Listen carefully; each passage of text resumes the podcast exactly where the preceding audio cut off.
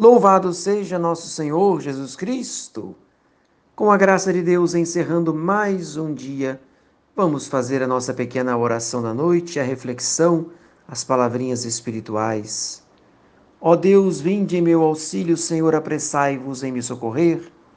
Salvai-nos, Senhor, enquanto estamos acordados, e guardai-nos durante o sono, a fim de que vigiemos com Cristo e descansemos em paz.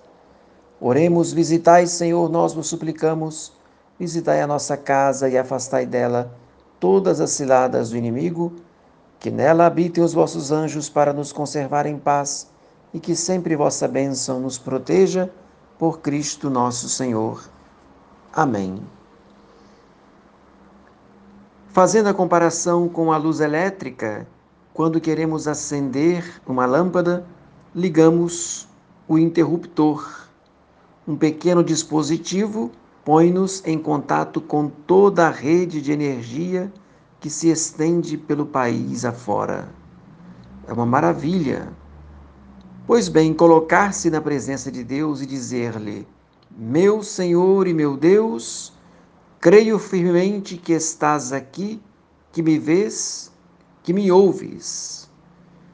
Fazer isso ao fim do dia ou no primeiro ato do dia é como ativar o dispositivo espiritual que nos põe em conexão pessoal com essa infinita rede de poder, de sabedoria, de compreensão, de carinho, de alegria que é o próprio Deus não é um mecanismo eletrônico o que se põe em movimento.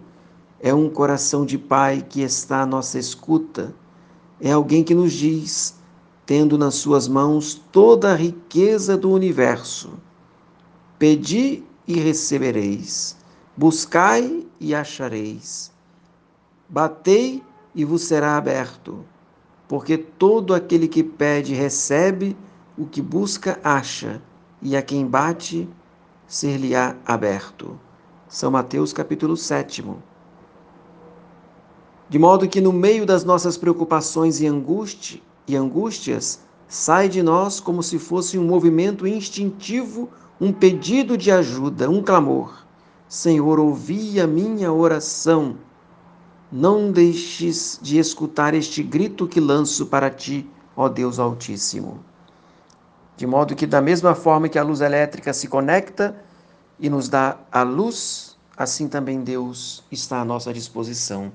Desça sobre você a bênção de Deus Todo-Poderoso, o Pai, o Filho e o Espírito Santo.